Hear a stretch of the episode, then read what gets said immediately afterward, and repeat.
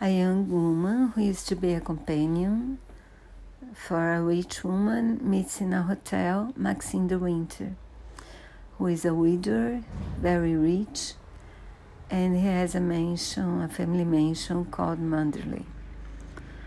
They get married, they fall in love, they get married, and then uh, when she arrives at the mansion, she discovers that Rebecca uh, the new the first wife still occupies all the places in the mansion, especially the heart of the governess, who is very very jealous of the new Mrs. De Winter, and the staff because she used to be she was pretty, she was. Uh, gorgeous. She was very talented. She was a host, uh, a good hostess, so it's difficult to and she the new miss winter is shy so for her it's very difficult to create a place for her.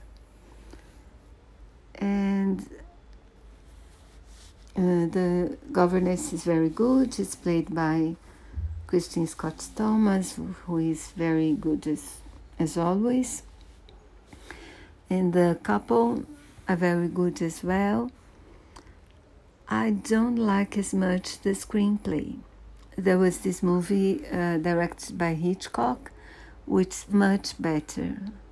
Both are based on the same book, Rebecca by Daphne du Maurier, which is a good book, but I remember liking the Hitchcock movie much more.